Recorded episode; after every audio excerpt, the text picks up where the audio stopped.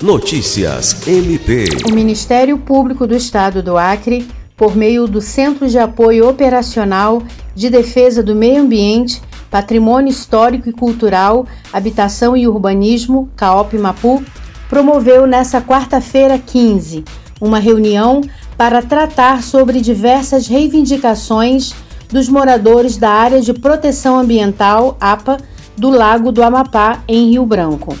O encontro foi conduzido pela Procuradora de Justiça Rita de Cássia Nogueira e contou com a participação dos promotores de justiça Mary Cristina Amaral, Alequine Lopes e Bernardo Albano.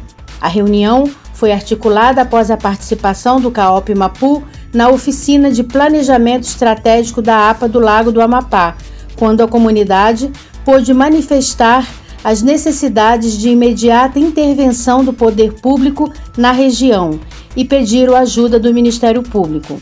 A procuradora Rita de Cássia destacou que o diálogo com o MPAC é de fundamental importância para acompanhar as reivindicações da população que reside na área do Lago do Amapá e enfrenta atualmente demandas em diferentes esferas do serviço público.